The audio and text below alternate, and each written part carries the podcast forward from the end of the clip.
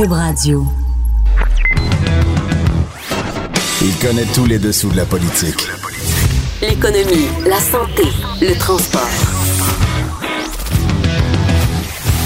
Chef du bureau d'enquête de l'Assemblée nationale. Antoine Robitaille. Là-haut sur la colline. Cube Radio. En direct du Cochron, on vous dit bon lundi à tous. Euh, donc euh, finalement, Québec solidaire a changé d'idée sur la laïcité. C'est pas un poisson d'avril. D'ailleurs, on en discutera avec celui qui avait tenu l'ancienne position de Québec solidaire, Amir Kadir, vers 13h15. À 13h30, euh, ben, ce sera Charles Mordret qui est à Barcelone. Euh, euh, c'est un expert en Turquie, sur la Turquie, parce qu'il vit une partie de l'année en Turquie. Donc, on discutera des événements politiques là-bas. On fera un contraste aussi sur la laïcité, son histoire en Turquie et le débat ici au Québec, parce que Charles Mordret est québécois. Et on terminera donc notre heure de là-haut sur la colline avec l'historien Dave Noël, qui viendra nous faire sa chronique euh, sur les chiffres euh, parents de l'histoire, les chiffres de l'histoire, mais c'est ça qui est bien avec Dave, c'est jamais vraiment des chiffres ronds. Donc, euh, mais d'abord, évidemment, il y a une vadrouilleuse ici en studio, puis il y en a un autre à Ottawa qui est pas encore avec nous, mais c'est Annabelle qui est avec nous, journaliste au bureau d'enquête. Annabelle Blais, bonjour. Bonjour. Elle a le droit à sa chanson de présentation si on l'a.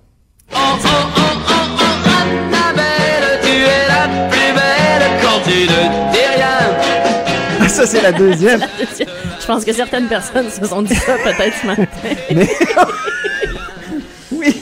Oui, oui, oui, parce que ce matin, tu avais tout un article. Euh, donc, la légalisation avait pour objectif de, de nuire au crime organisé, de, de, de mm-hmm. l'amener euh, loin, de l'éloigner finalement du, du marché du cannabis. Mais parfois, on a l'impression qu'ils sont toujours sont pas très loin, les gens du crime organisé. Ben, c'est sûr que, tu sais, c'est leur marché. Donc, euh, faut qu'on s'attende à ce qu'ils essaient de garder leur part de marché d'une façon ou d'une autre ou de, de, de est-ce qu'ils vont essayer de s'infiltrer dans le marché légal? C'est la question qu'on se pose.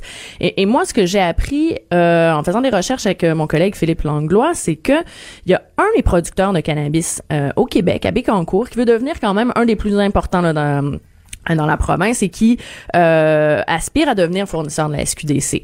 Donc cette entreprise là euh, a été fondée par un certain Stéphane Desjardins et Stéphane Desjardins c'est euh, un ami en tout cas c'était tout le moins un ami et un partenaire d'affaires de Charles Huneau qui est considéré comme un affilié des Hells Angels. Donc, c'est des liens quand même troublants, inquiétants. Euh, c'est un projet qui est en cours. On est en train de construire les, les... serres. On a vu des images euh, donc dans, dans, ton article, à TVA aussi. Euh, la première phase est construite. C'est un projet en quatre phases. La première phase, là, la première serre qui a été construite, c'est 330 euh, 000 pieds carrés. Et ça pourrait être un million de pieds carrés quand si les quatre phases sont construites. Donc, c'est pour ça que je dis que ça va vraiment être un des plus importants euh, euh, au Québec. Et, Facile de retenir le nom du, du promoteur. Il s'appelle Desjardins quand même. Ah, il cultive. oui, c'est vrai, c'est vrai, toi qui es fan des oui, oui, c'est vraiment un aptonyme. Oui, oui pardon. Oui, excuse cette petite parenthèse aptonymique. J'y en ai pas parlé d'ailleurs. Je pense pas qu'il avait envie de m'en parler, mais non. Non, donc c'est ça. Euh, et puis l'entreprise euh, essaie vraiment de minimiser le rôle euh, de, de, de, Stéphane Desjardins. Ce qui, est, ce qui est quand même troublant, c'est qu'à chaque fois qu'on creuse ça, on se rend compte que que les liens sont sont bien là. On dit non. Euh, les registres des entreprises sont pas à jour. Donc, c'est ça aussi, hein, les entreprises privées, on essaie d'avoir l'information si jamais... Euh, on, on, fait avec ce qu'ils veulent bien nous donner. Bon, effectivement, il y a les registres publics, mais euh, oui, c'est c'est quand même euh, des liens inquiétants. Il faut savoir quand même que l'entreprise n'a pas encore sa licence de Santé Canada. Aha. Donc ça, ça va être une, une étape cruciale. Et dans cette étape-là, Santé Canada fait une enquête sur les dirigeants. Euh, mais comme Monsieur Desjardins euh, c'est un peu retiré, mais bon, finalement, il est encore impliqué, c'est pas très clair à cette étape-ci s'il va devoir passer cette enquête de sécurité-là. Ça, j'avoue c'est confondant pour le commun des mortels euh, d'avoir, tu sais, tout ce processus, il faut obtenir une licence de, de, Santé Canada, quand même pour produire du récréatif aussi, là, pas, pas juste du, du euh, donc ça, euh, c'est. Et pour avoir la licence, il faut quand même avoir commencé à, construire le, le projet, parce qu'avant, pour avoir la licence de culture, il faut que Santé Canada vienne évaluer que nos cultures sont sont, sont bien faites dans les règles de l'art. Donc c'est quand même particulier parce qu'on se retrouve à investir beaucoup d'argent à construire des serres avant même de savoir si on va être autorisé à cultiver et à vendre. Donc, c'est sûr que ça demande des gros investissements et euh, c'est pas tout le monde qui peut se permettre d'avoir des, des, des, gros investissements comme ça. Donc c'est pour ça que c'est toujours intéressant. Depuis deux ans, c'est c'est une des choses que qui me passionne le plus. Mm-hmm. J'essaie de suivre la trace des investisseurs dans cette in- industrie-là. On fait Tu plein le, de fais, découvertes. tu le fais très bien, puis ça s'intitule L'ombre des Hells autour d'un projet de cannabis. C'est une enquête que tu as faite euh, mener avec Philippe Langlois. Oui. Euh, faut le dire. Donc, euh, très intéressant ce matin à lire, puis il y aura des suites, je pense, demain. Possiblement. Mais je Vous avez les bonnes sources. Hey, autre question sur euh, le cannabis et le pot. Pourquoi ça ouvre en Ontario aujourd'hui Eh oui. les, les, les, les, euh, donc les succursales? C'est pas des succursales, c'est quoi exactement d'ailleurs? C'est quoi? Ben ça va vraiment être des le, le fameux pot shop là, l'équivalent de tu sais ça, ça sera pas des, des c'est pas une société d'État, ça va être des magasins. Ben, c'est ça. Il était censé faire une société d'État. La, la SQDC Oui. a comme été calqué sur le projet ontarien. Finalement, les Ontariens vont faire différemment. Ouais, ils ont changé de direction en fait. Au départ, euh, le Québec, la- le Nouveau-Brunswick et l'Ontario avaient des modèles très similaires, puis il y avait des discussions justement comment vous vous allez faire ça. Donc ils ont un peu travaillé ensemble. Et ce qui s'est passé en Ontario, c'est qu'il y a eu un changement de gouvernement. Ouais. Et même si le projet était tellement, le projet de loi était tellement avancé sous les, les libéraux de Kathleen Wynne, Doug Ford est arrivé et lui, même si la légalisation était à quelques mois, il a décidé que c'était pas ça la direction. Le changement de gouvernement a tout changé hein, dans ce projet. complètement, mais complètement. Et donc là, comme il est arrivé, il a été élu en juin, mais il a le temps de se mettre en place, tout ça, c'était évident que euh, tout tout ce qu'il avait en tête, c'était pas possible pour octobre. Lui, il ne voulait pas d'une société d'État. Mais lui, là, il y en a pas déjà vendu du pot, Doug Ford? Ben, il y a eu des reportages vraiment très sérieux, là, Ben de- oui, du ça. des enquêtes comme quoi ils vendaient de la drogue et pas juste du cannabis, là, des trucs un peu plus forts. Euh, c'est- un peu particulier quand on pense Donc, c'est lui qui ça. prend la décision que l'État sera pas dans le pot. Ouais, ben en fait c'est ça. Donc c'est c'est clairement une libéralisation euh, du marché en Ontario ce qui se produit. Donc là au départ l'Ontario voulait avoir à peu près euh, une quarantaine de magasins pour octobre 2018, oui. Euh, en juillet 2019 on serait rendu à 180 pour arriver en 2020 à peu près à 150 OK. magasins. Donc Doug Ford arrive, change ça complètement. Euh, bon, c'est sûr que là pour le premier pour le 17 octobre, fallait arriver avec quelque chose à tout le moins. Donc c'est pour ça qu'en Ontario, à partir du 17 octobre, ils ont pu acheter du cannabis en ligne parce que la, soci- la société d'État, le Ontario Cannabis euh, euh, elle a quand même été créée. là. OK. Donc, donc, ils ont vendu en ligne. Donc, depuis le- octobre, les Ontariens achètent le cannabis en ligne. En ligne, OK. Et ce que OK. Doug Ford a fait, c'est qu'il s'est dit, pour les boutiques, physiquement, là, le temps de les construire, tout ça, ça va aller au 1er avril. Et Ah. donc, c'est aujourd'hui. C'est Euh, le grand jour. c'est le grand jour. Alors, ils, ils ont commencé par donner 25 licences. Donc, 25 boutiques en premier, mais là, même là, ils, ils sont pas prêts. Donc, Ah. non, aujourd'hui, il y en a une dizaine qui vont ouvrir. Donc, quatre C'est quoi le titre déjà? J'ai, j'ai, Mais il y en a plusieurs. C'est privé. Fait Ok, ok, ok. Fait qu'on a, ben oui, c'est ce qui est drôle. Flower et machin. je Fire and Flower. Fire and on a Flower. Honeypot, Superette, Hobo Recreational. Donc, on voit que en privatisant un modèle, la- le premier effet que ça- fait, c'est que oui, on est un peu plus dans la culture euh, Marketing. marketing. Marketing. Et parce qu'on n'est pas dans l'austère société québécoise de cannabis. Vous voyez déjà juste les noms, ça change. Euh, Quoi qu'en fin de semaine, on voyait que les le crime organisé, là, dans l'article d'Éric Thibault, si je ne m'abuse, Mhm. le crime organisé se comment dire s'ajuste et, et présente des, des, des Ben, emballages sexy. Ils essayent. Ben oui, puis ils essaient de, Ici de- au Québec, de, ouais. de se calquer même, c'est ça un peu des fois pour nous faire croire que c'est du cannabis autorisé, Ah, que, donc un peu de, pour mélanger le consommateur euh, et euh, aller chercher justement. Peut-être qu'il y a des gens qui savent même pas qu'ils consomment quelque chose d'illégal parce qu'ils achètent en ligne puis ça a l'air d'être euh, du cannabis autorisé, ça, mais s'ils l'ont pas acheté à la SQDC, ce, ce n'est pas du cannabis acheté légalement. Donc, euh, mais c'est ça. Fait que là, euh, en Ontario, eux, ce qui est particulier, c'est qu'ils vont avoir un peu un modèle différent. Donc, ils vont pouvoir acheter en ligne euh, à la société d'État et en boutique, donc euh, privée. Mais la société d'État reste comme le fournisseur de ces boutiques-là. Ah, OK. Ouais, donc il y en avait à peu près euh, un- plus qu'une vingtaine, autour de 26 la dernière fois que j'avais vérifié. Donc, donc vraiment, ce qu'ils vont avoir, c'est différents modèles à tester. D'un point de vue journalistique, moi je dirais que ça va être intéressant de suivre ça parce que euh, tous ces modèles-là, ça va être intéressant de, de les analyser puis de voir qu'est-ce qui fonctionne, qu'est-ce qui fonctionne moins.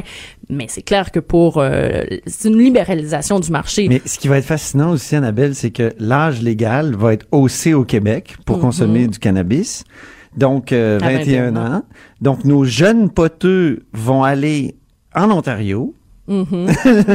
Et Oui. Les jeunes Soulons ontariens vont continuer de venir au Québec. Voilà, comme ça on veut un échange de... Ils vont se croiser puis ils vont se faire des high fives. sur- Ouais, des high sur- five de party animal qui est sur le, sur le mont. Mais oui, ça c'est intéressant parce que c'est des questions qui sont soulevées. Euh, quand il y a eu l'étude du projet de loi ici à Québec, là, le projet de loi de la CAQ pour justement euh, ben, du gouvernement caquiste pour augmenter l'âge à 21 ans, le maire de Gatineau est venu en, en- en parler. Ah oui, hein? Ben oui, parce qu'il y a tout le temps un peu, il y a tout le temps eu euh, euh, des Ontariens qui venaient euh, fêter au Québec.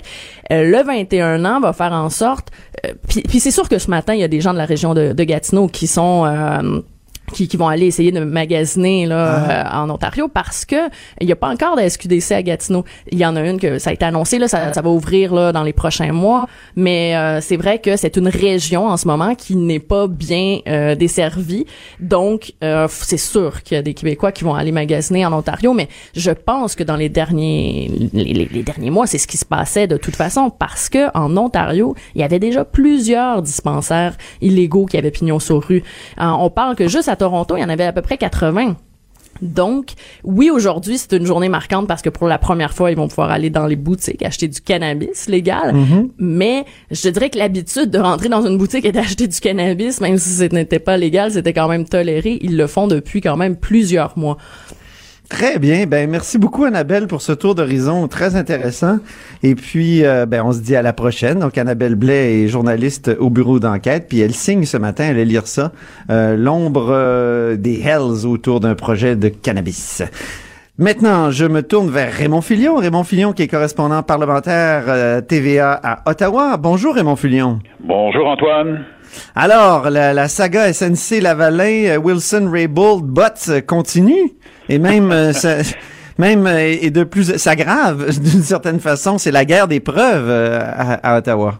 Ah, c'est, assez incroyable. Et, moi, je me souviens qu'au lendemain, pas le lendemain, mais quelques heures après que Justin Trudeau a fait sa conférence de presse pour boucler la boucle, c'était le 7 mars dernier, il y a presque un mois. On nous disait dans l'entourage du premier ministre à ce moment-là, là, là, toutes les cartes sont sur la table, les gens savent ce qu'ils doivent savoir, on tourne la page, on passe à autre chose.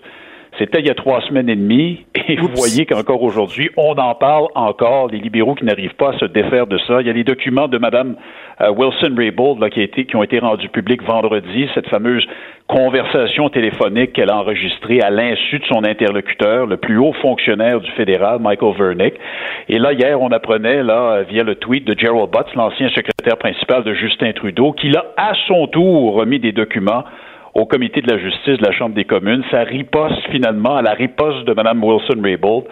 Euh, on nous dit que ces documents-là sont en cours de traduction depuis ce matin. Alors, on s'attend à ce qu'ils soient rendus publics euh, un peu plus tard cette semaine. Ah, et, euh, qu'est-ce qu'il y a là-dedans? Est-ce qu'on a une idée déjà? Euh, On sait qu'il y a des notes, de la correspondance, mais euh, est-ce que, euh, euh, comment dire, à, micro fermé, là, on, on vous a expliqué un peu ce qu'on on allait y trouver? Pas vraiment, non. On nous- Ce qu'on nous, a dit, c'est qu'il y avait des, textos qui appuient les dires de M. Botts, là, son témoignage du 6 euh, mars dernier, et c'est une riposte à la riposte de Mme Wilson-Raybould. Alors, on n'en finit pas, et, les libéraux n'arrivent pas, comme je le disais, à passer à autre chose. Et là, vous avez beaucoup de... On sent vraiment de la frustration de plus en plus dans le camp libéral. Euh, il y avait déjà eu une réunion du caucus il y a deux semaines, le caucus du Parti libéral de Justin Trudeau, au terme de laquelle les gens disaient avoir fumé le calumet de la paix sans vouloir faire de jeu de mots. Là, on disait avoir Oui. fait la paix avec les événements, il était temps de passer à autre chose. Le Parti libéral, c'est une grande tente, on accepte les divergences de points de vue, etc., etc. Mais là, à la suite des documents rendus publics vendredi par Mme Wilson-Raybould, particulièrement la, la conversation téléphonique qu'elle a enregistrée à l'insu de son interlocuteur, euh, on sent là, que ça a rallumé un feu chez les libéraux et que mercredi, euh, je pense que ça va prendre un miracle pour que cette question-là ne soit pas débattue lorsque les libéraux vont se réunir à nouveau en caucus. Il y en a plus de plus en plus de députés libéraux qui veulent exclure du caucus Mme Wilson-Raybould, mais aussi Jane Philpott qui a fait cette sortie euh, qui, a mis le feu aux poudres, évidemment, là, euh, quelques jours après le budget, il y a deux semaines, en parlant au magazine Maclean's, en disant aux Canadiens, vous n'avez pas le fond de l'histoire, il y a des choses que vous devriez savoir, ça n'a pas passé, mais pas du tout. Je comprends. Quel coup de cochon quand même pour un caucus que, que de faire quelque chose comme ça.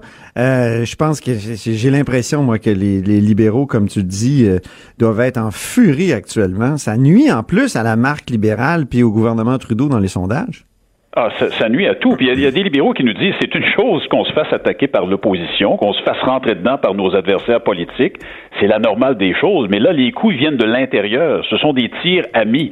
C'est ça. Et, vous, avez raison de parler des, sondages. Il y en a un qui, est, euh, qui a été publié au cours des dernières heures, qui a été fait par Main Street Research. Et, moi, le chiffre, au-delà des intentions de vote, c'est un autre sondage qui démontre que les conservateurs d'Andrew Scheer seraient en avance. Mais au-delà des, intentions de vote, quand on regarde les, les, chiffres, les différents chiffres qu'on nous donne dans ce sondage-là, il y en a un qui m'a frappé, moi. 63,5% des répondants ont dit qu'il est temps pour un changement de gouvernement. Euh, c'est un, chiffre assez élevé, surtout pour un gouvernement qui n'a même pas encore complété son premier mandat. Vous savez, les gens commencent souvent à avoir un appétit pour le changement vers la fin du second mandat. On l'a vu avec Stephen Harper en 2015. Les gens voulaient du changement. Ils ont choisi Justin Trudeau qui avait fait campagne sous le thème le vrai changement. Mais là, 63,5 là, des répondants à ce sondage-là disent il est temps de débarquer le gouvernement Trudeau si j'étais libéral, je m'inquiéterais de ça. C'est comme une fatigue hâtive. Hein? J'ai l'impression que l'accumulation de certains dossiers, évidemment, SNC-Lavalin, c'est comme la, grosse goutte qui fait déborder le vase, mais il y avait déjà le voyage en Inde, l'aspect très, euh, comment dire, marketing de, Trudeau axé sur les chaussettes et les, et les, égaux portraits. J'ai l'impression que la fatigue est, est comme prématurée. Hein? Oui, e, effectivement, le gouvernement est surtout dans les nouvelles pour les mauvaises raisons depuis quelque temps. Puis vous avez eu cet incident la semaine dernière. Euh, euh, vous avez sans doute vu ça, là, Justin Trudeau qui participait à une soirée de financement. Il y a ah des manifestants qui ont commencé à, à, lui crier après, des manifestants autochtones qui voulaient dénoncer un problème très grave dans leur communauté, qui est une série d'empoisonnements au mercure. Il y a des jeunes qui sont touchés par ça. Et la réaction de M. Trudeau a été de, remercier ces gens-là pour leur don au Parti libéral. C'est excusé le lendemain, mais ça a quand même très mal paru et il y a bien des gens qui commencent à se demander si M. Trudeau n'est pas peut-être en train de, montrer des signes de fatigue à, cause de l'affaire SNC-Lavalin. La pression est telle qu'il n'a pas été aussi bon qu'il l'est habituellement lorsqu'il ah est confronté par des manifestants. Parce que c'est une de ses forces à Justin Trudeau.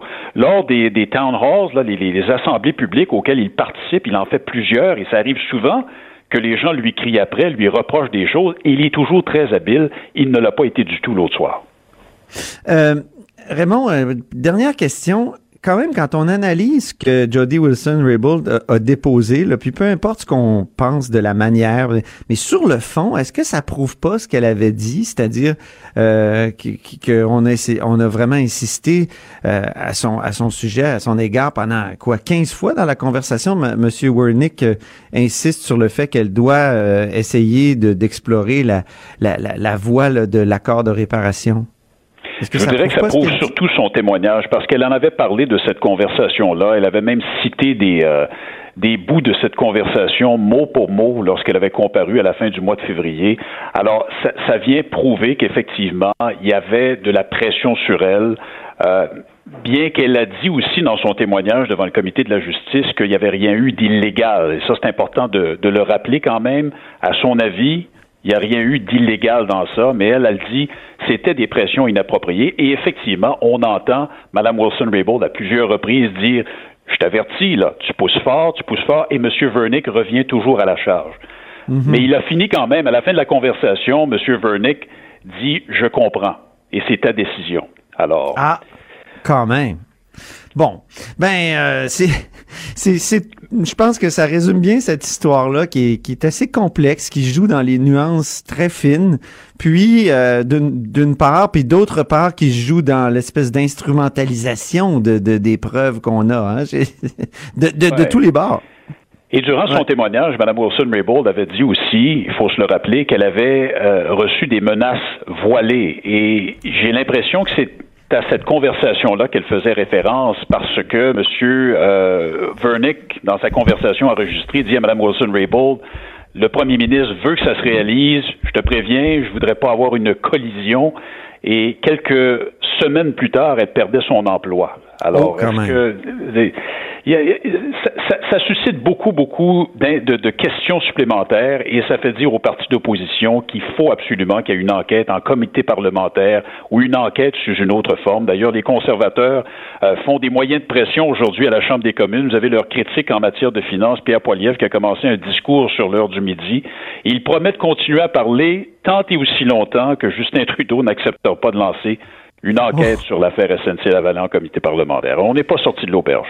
Alors, ça continue cette euh, saga SNC-Lavalin, Wilson, euh, Raybould. Merci beaucoup de nous, en, de nous en avoir parlé, Raymond Fillon, correspondant parlementaire à TVA à Ottawa. Toujours un plaisir. Au revoir. Toujours un plaisir partagé.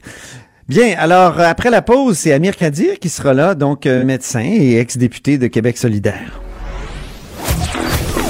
On dit souvent que les murs ont des oreilles.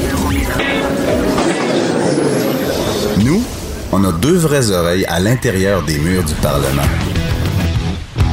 De 13 à 14. Là-haut sur la colline. Alors, on va rejoindre Amir Kadir qui est au bout du fil. Euh, bonjour, Amir Kadir. Bonjour An- Antoine, comment allez-vous? Ça va bien, merci. Euh, donc, euh, médecin, fondateur et ex-député de Québec solidaire, premier député de Québec Sol- solidaire, ex-co-porte-parole. Mais là, aujourd'hui, vous, vous êtes, vous avez quitté la politique, mais vous êtes encore un peu le pied dans la politique parce que vous manifestiez ce matin euh, contre la hausse des tarifs d'Hydro-Québec. Parlez-nous de ça. Oui, ben c'est euh, Antoine, merci de, mentionner le sujet parce que c'est sûr il y a bien d'autres sujets qui retiennent l'attention du monde, mais tout le monde a remarqué qu'il fait très froid aujourd'hui. Or, il faut pas oublier qu'il y a à peu près 50 000 personnes que l'année passée à la même date, Hydro-Québec, fait euh, après avril, Hydro-Québec a coupé euh, leur électricité. Là, il s'agit souvent de familles à faibles moyens qui donc, à cause de leurs faibles moyens, vivent souvent dans des logements un peu moins bien dotés, un peu moins bien isolés, et donc leur facture d'électricité est plus difficile à contrôler, puis ces gens-là euh, subissent, comme tout le monde, les hausses d'électricité. Euh, hausse d'électricité d'ailleurs. Et je ne sais pas si vous vous rappelez, il y a quelques années, quand ils ont introduit les compteurs d'intelligence, c'était supposé avoir aucun impact sur les tarifs. Or, beaucoup de gens rapportent que depuis les compteurs intelligents, là, leur tarif a augmenté bizarrement. Et donc, tout ça fait en sorte que c'est vraiment, vraiment euh, excessivement préoccupant de savoir que dans les prochains jours, des milliers de gens, dans le grand froid qu'on connaît toujours en avril au Québec, vont avoir leur euh, service d'électricité interrompu. Puis moi, ça me choque parce que il y a 50 ans, 60 ans, le Québécois ont investi dans la production publique de l'hydroélectricité parce qu'on voulait donner à notre monde un accès à, de l'énergie à bas coût. Puis c'est un choix social, c'est un choix politique. Puis on semble avoir un peu oublié ça. Pourtant, on a les prix de l'électricité à peu près les plus bas au monde. Au Québec, euh, euh, on, on produit l'électricité avec de, de l'hydro, c'est de l'hydroélectricité. Donc, ça m'étonne euh, que- Ça fait ait- partie Ouais. Ça fait partie de ce qui fait la qualité de la vie ici. Ça fait partie de ce qui fait qu'on n'a pas besoin ici de tomber dans les travers d'une société qui cherche absolument à faire la compétition pour avoir les salaires les plus élevés. Pourquoi? Parce que justement, moi, quand je dis, quand je vais sur la place publique puis dire que j'ai pas besoin de voir les médecins québécois être payés de la même manière que les médecins ontariens, je mets ça dans la balance. Parce qu'en Ontario, ils ont pas, les médecins ont n'ont pas accès à un tas de choses, que ce soit l'assurance automobile qu'on a, que ce soit le- les faibles coûts d'accès à l'électricité, que ce soit un tas de services qu'on a, qu'on s'est donné comme société, et qui fait que, à cause de tout ça, bien qu'on soit pas une de sociétés entre guillemets les plus riches, suivant les calculs du PIB, mais on est une des sociétés qui toujours se classifie parmi les endroits les meilleurs à vivre dans le monde. Mais, Mais Amir euh, Kadir, qu'est-ce qu'il faudrait faire? Il faudrait ne pas débrancher les, les, les mauvais payeurs. Qu'est-ce qu'on peut faire? À un moment donné, euh, c'est la réalité, non? On Ben, paye pas, on n'a pas de service. Il faut trouver le moyen de s'assurer que euh, si ça doit être fait, c'est fait d'abord dans les mois où les gens sont pas confinés à vivre dans des dans des situations indécentes. Ça, c'est indigne de, de nous là, de, de forcer des gens à vivre par le temps de grand froid là, sans électricité. Un. De deux, c'est qu'il faut revoir peut-être les coûts. Il y a toujours moyen de, hein, de harmoniser harmoniser les choses au, au niveau des revenus. Donc, il pourrait y avoir des tarifs préférentiels. Si on donne, rap- rappelez-vous, euh, Antoine Robitaille, quand j'étais à l'Assemblée nationale, pourquoi je dénonçais les milliards de dollars de rabais donnés aux alumineries pour 200, 300 emplois?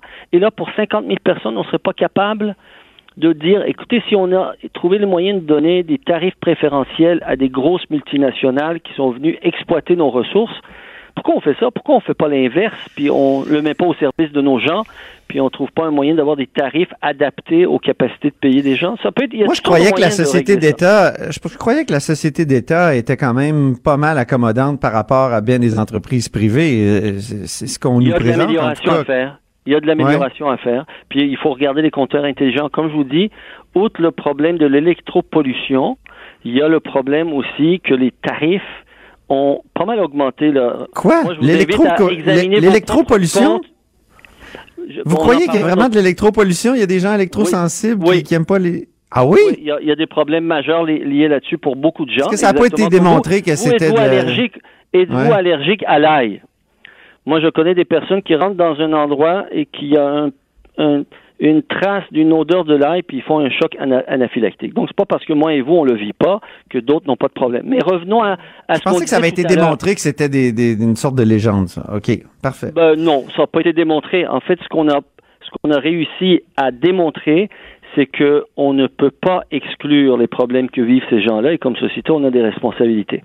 Mais regardons regardons l'autre aspect. Ce que je suis en train de dire, c'est que je nous invite, tous vos auditeurs, à vérifier leur facture avant et après l'introduction des compteurs intelligents. Alors qu'Hydro-Québec, et là vous étiez à l'Assemblée comme journaliste, nous avait promis que l'introduction de ces compteurs serait sans impact sur la facture des gens.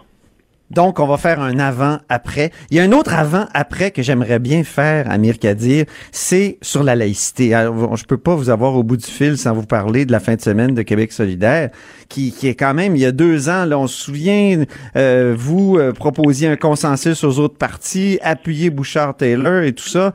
Vous, euh, et Françoise David, à Québec solidaire, vous défendiez euh, la, proposition de Bouchard-Taylor qui était de d'interdire les signes religieux pour les agents de l'État en situation de coercition. Et, mais là, le revirement est complet. On, on à quatre conditions, on pourrait même accepter des, fonctionnaires avec, couverts de, la tête aux pieds. Antoine, j'aime bien toujours votre façon de dramatiser les choses. Je sais pas pourquoi on parle de revirement complet. Non. Euh, S'il y a quelqu'un qui devrait trouver ça un revirement complet, ça serait moi, parce que tout le monde connaît ma position depuis toujours. Oui. J'ai été un défenseur de Bouchard-Taylor. Je le demeure, je pense que c'est paradoxalement, là, dans les prochaines semaines, dans les prochains mois, quand le projet de loi de M.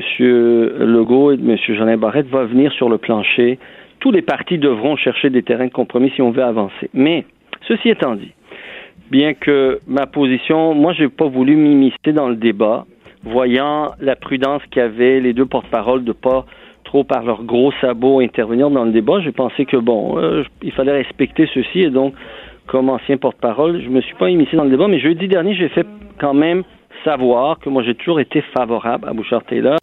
Ceci étant dit, je vois pourquoi, je comprends les jeunes qui ont voté en faveur de l'option qui est de rejeter Bouchard Taylor parce qu'ils veulent absolument défendre le droit de tout le monde d'avoir accès au travail. Moi, je pense que dans un autre temps, là, dans un autre lieu, mettons l'Iran, sous Khomeini, ces jeunes-là seraient battus à mort pour protéger le droit des femmes de ne pas être obligées de porter le voile. Ben voilà.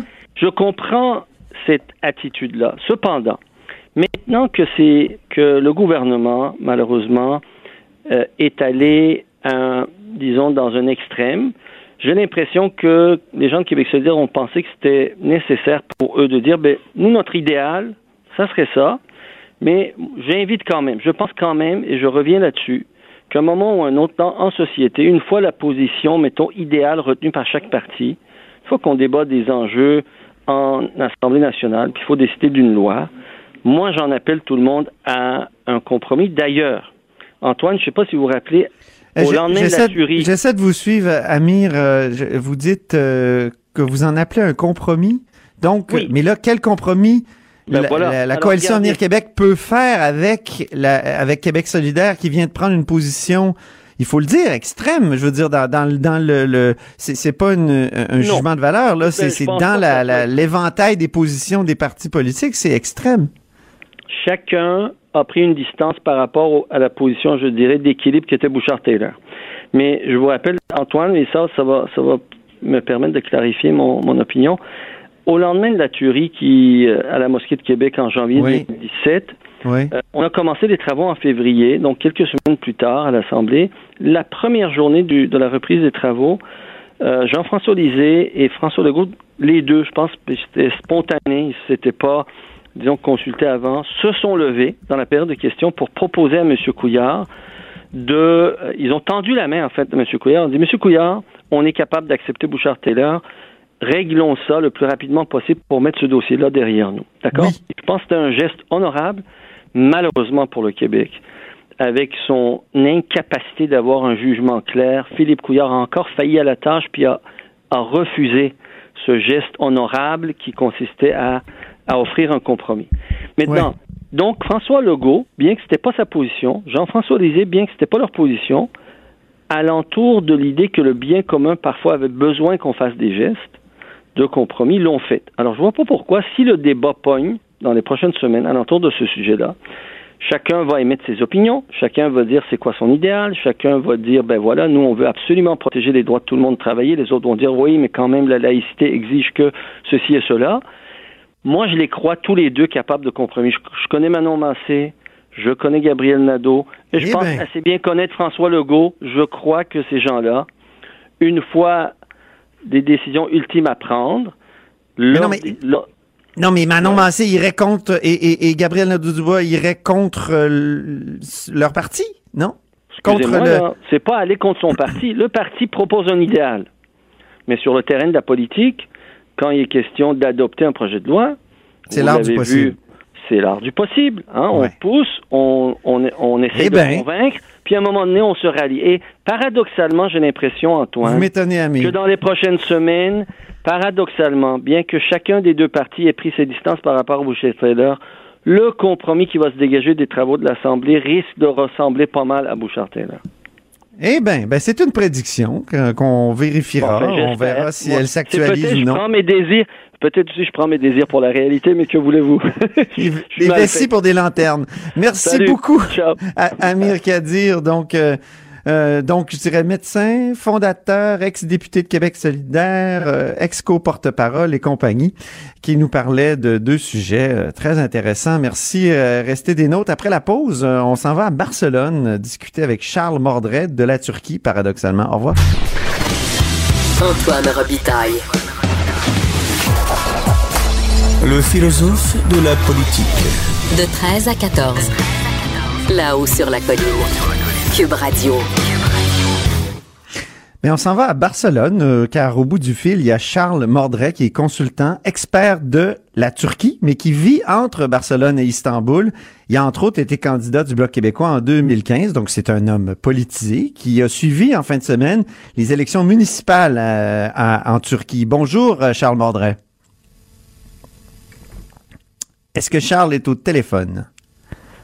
Moi, je n'entends plus rien.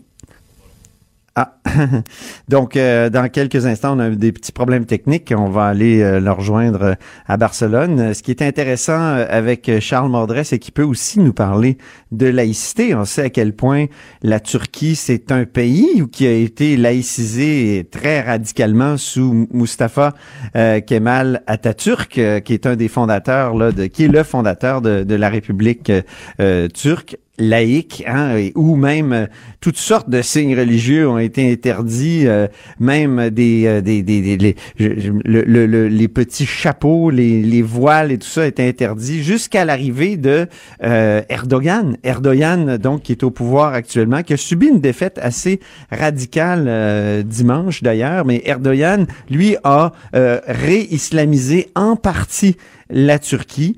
Donc, euh, par exemple, il est permis maintenant de porter le voile euh, à l'université. C'est vraiment, euh, comment dire, tout un, changement par rapport à l'époque de Mustafa Kemal Atatürk, qui est, donc le fondateur. Quand on va en Turquie, il y a des photos de lui euh, un peu partout. Donc, ça date des années 30. C'est un des hommes forts de, des années 30.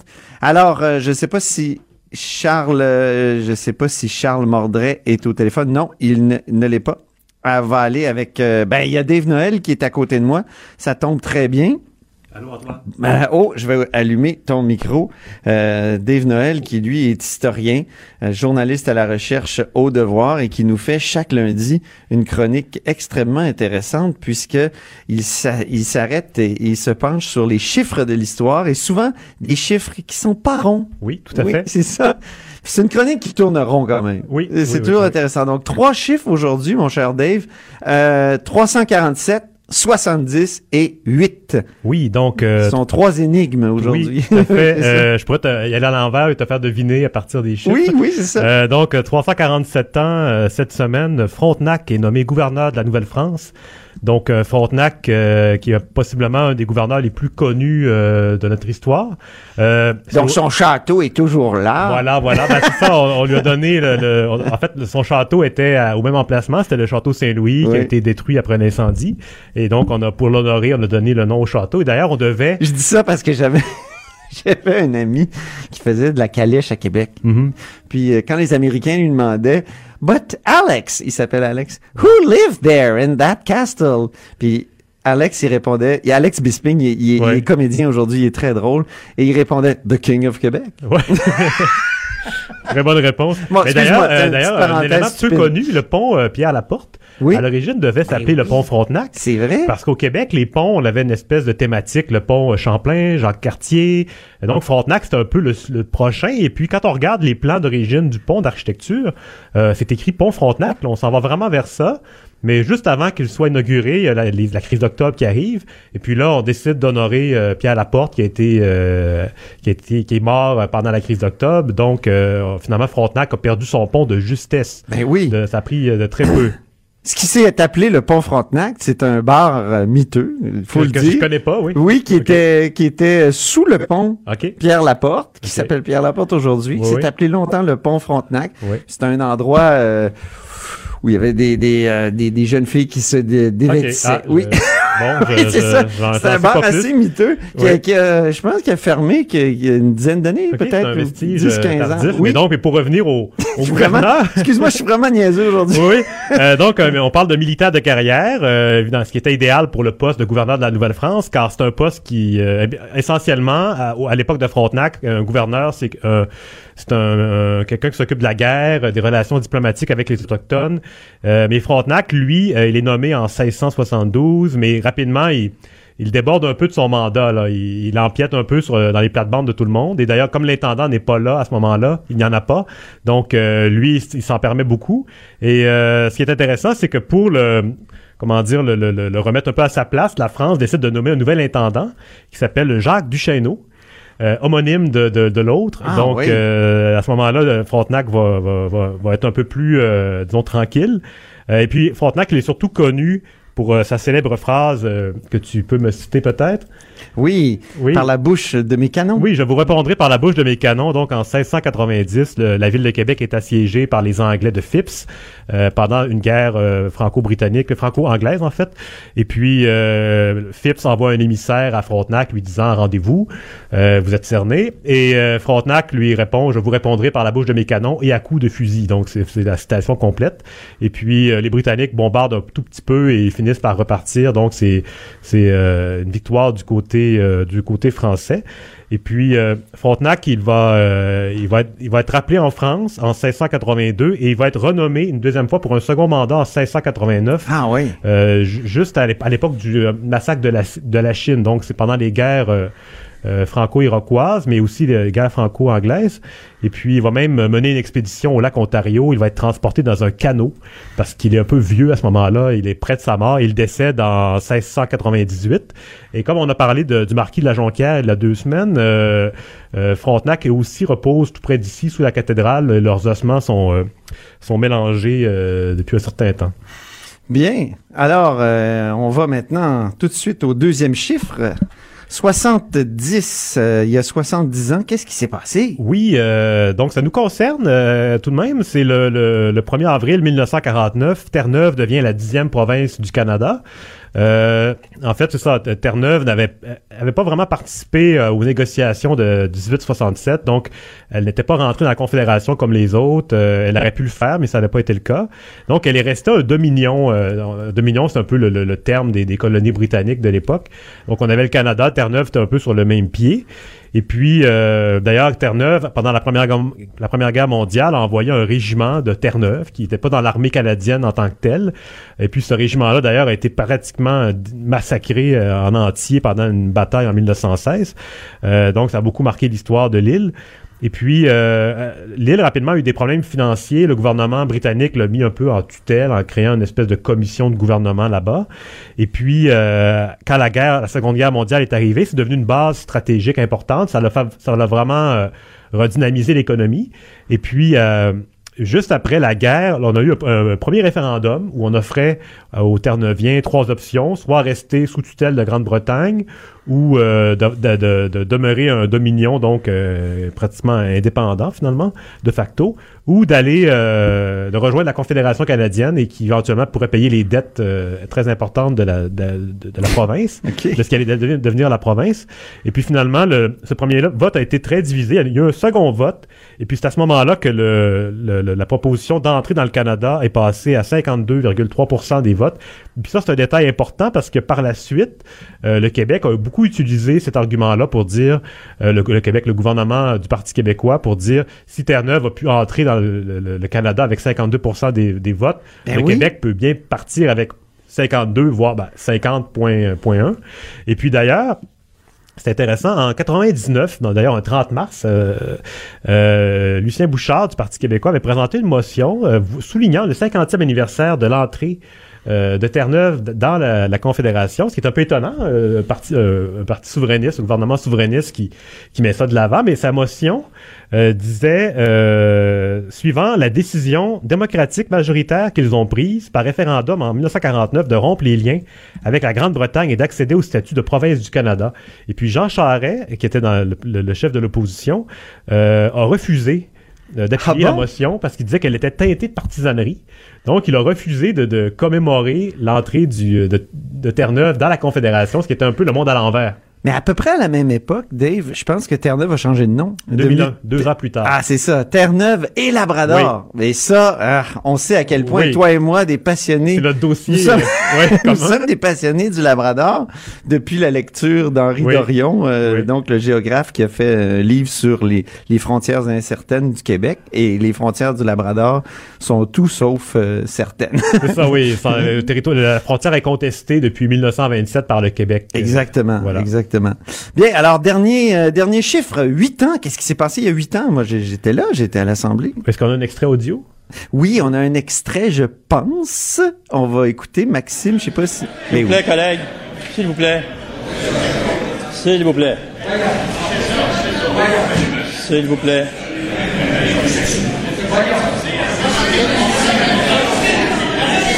S'il vous plaît.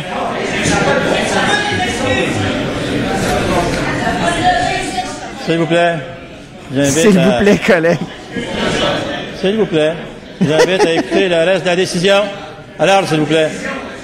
Alors, s'il vous plaît. Ça, c'était Yvon Vallière. Oui, c'est ça. Donc, euh, le président de l'Assemblée nationale. c'est très bon comme extrait, j'adore. Oui, oui ben c'est, d'ailleurs, je suis tombé dessus assez facilement dans la période des questions. Ça revenait constamment. C'est, c'est, c'est un peu ces complaintes-là, si on veut. Oui. Donc, euh, le premier... Yvon Valium par ses détracteurs. C'est, effectivement, effectivement, ça circulait à l'époque. Donc, le 1er avril 2011, il y a huit ans, Yvon Vallière démissionnait de son poste de président de l'Assemblée nationale du Québec, ce qui est assez rare de la façon que ça s'est fait.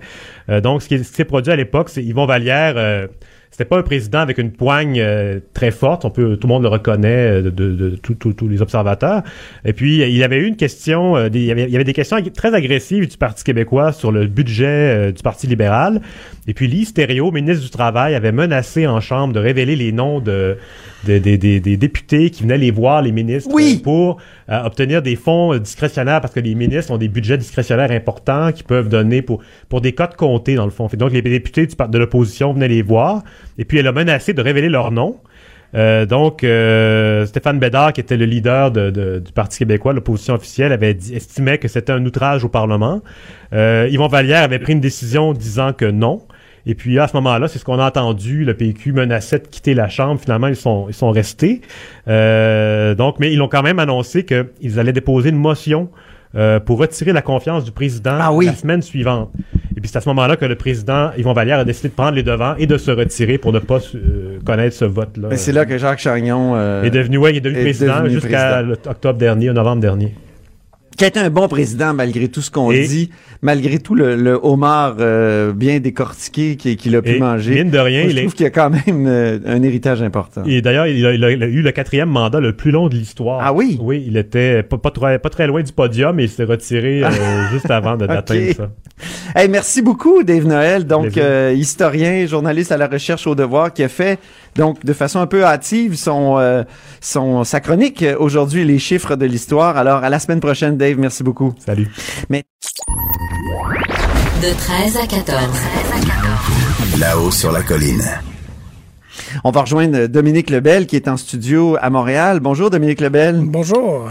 Dominique Lebel est l'auteur euh, de, de L'Entre-deux mondes, euh, donc un livre qui euh, finalement recense des notes qu'il a prises pendant quelques années, pendant ces dernières années. C'est un peu le même modèle que son ancien livre Dans l'intimité du pouvoir où euh, il avait été directeur de cabinet adjoint de Pauline Marois.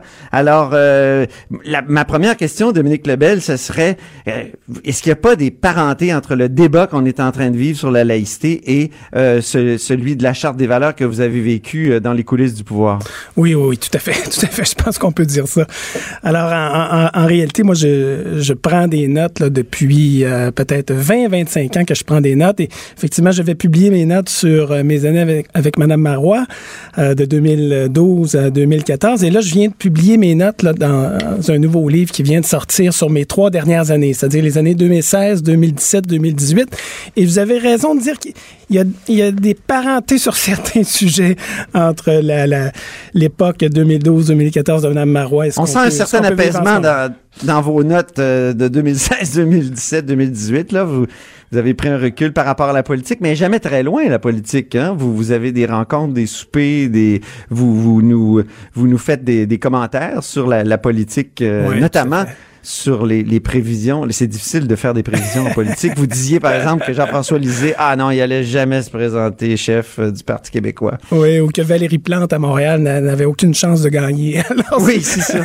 c'est là qu'on voit de- que, que de faire des, faire des prédictions en politique, c'est un peu, c'est un peu complexe. En fait, bon, c'est, un journal que je publie. Donc, l'idée, c'est qu'on on- on- on me voit réagir à l'actualité, à la fois les choses de ma vie personnelle, des choses du travail et l'actualité politique québécoise, internationale.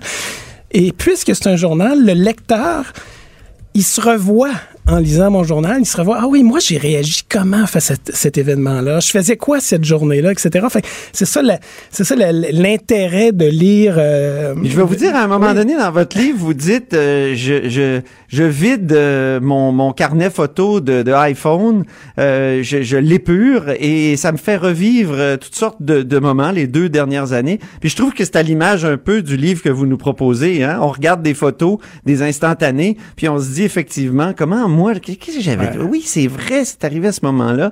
Puis à ce moment-là, on pouvait penser telle chose, puis après ça, euh, par exemple, lisée ou plante, euh, ça, ça s'est complètement démenti. Mais sur la forme, j'aurais une question sur la forme. Oui. Je, je pense que votre votre euh, votre inspirateur principal, c'est Jacques Attali. Ah oui. Hein? Intéressant. Vous- vous- disons que je, qui a publié je- verbatim Oui, oui, parce que Jacques. Attali donc euh, ancien euh, ancien conseiller de, de de François Mitterrand qui lui aussi il prenait beaucoup de notes euh, peut-être plus longues que les vôtres mais mais mais Jacques Attali a publié verbatim 1 2 et 3 j'imagine si, si je me souviens bien là c'est c'est pas frais à ma mémoire mais il avait publié plusieurs euh, volets c'est donc c'est c'est votre modèle disons Ben, c'est vrai qu'il peut avoir des parentés. Et et il y a une parenté encore plus euh, actuelle, je dirais. C'est le ministre euh, actuel de l'économie en France, quelqu'un qui s'appelle Bruno Le Maire, qui lui a été directeur de cabinet d'un ancien premier ministre de la France, qui a été, qui a été ministre, qui a été conseiller de ministre et qui, et qui a publié à quelques reprises au moins trois ou quatre volumes qui sont euh, des, euh, effectivement également un journal de ces années-là qu'il a vécu. Il vient d'ailleurs, il est ministre en titre en ce moment et pas plus tard que l'été dernier, euh, que, qu'autour euh, du temps des fêtes, il a publié un livre qu'il a rédigé l'été dernier. Alors, euh, alors ça aussi, donc c'est quelque chose qu'on voit moins. La, réalité, il faut, faut être, faut être honnête. Je sais qu'au Québec, mon livre est un peu une espèce de d'ovni littéraire parce qu'on n'a pas l'habitude de ce type de livre-là. Mais ailleurs, en Europe, aux États-Unis, des gens qui ont occupé des fonctions comme les miennes en politique, qui occupent même des fonctions sur le plan, sur le plan des affaires, publient leurs journaux. C'est quelque chose qui, qu'on peut voir, mais je sais dans bien, votre cas, je sais bien qu'ici, c'est très rare. Mais dans votre cas, on comprenait dans l'intimité du pouvoir, il y avait quelque chose d'intéressant parce qu'on suivait le, les coulisses du pouvoir. Mais pourquoi continuer? C'est une question stupide, mais qui, je pense, qui se pose. Bon, parce que... Dans votre cas, oui. Oui, D'abord, ça, ça, permet de voir l'évolution de la société, mais sous un autre angle. C'est-à-dire quelqu'un qui a fait de la politique, mais qui devient bon, je dirais un spectateur ou même un spectateur peut-être engagé, mais quelqu'un qui a pris un peu de recul, mais qui sait comment ça fonctionne derrière les portes du pouvoir. La réalité, c'est que des gens au mhm. Québec qui ont connu la politique à bon niveau, les affaires à bon niveau, on n'est pas tant que ça qui peuvent en témoigner. Puis qui, écrivent là-dessus. ben, merci beaucoup, Dominique Lebel. Donc, euh, on rappelle le titre de votre livre, L'entre-deux mondes, c'est au Boréal et euh, c'est publié là ces jours-ci. Euh, merci beaucoup d'être, d'avoir été avec nous. Merci, merci, au revoir. Et on touche à la fin de l'émission. donc, c'était là-haut sur la colline, édition du 1er avril 2019. Sophie Durocher suit avec On n'est pas obligé d'être d'accord et moi je vous dis à demain.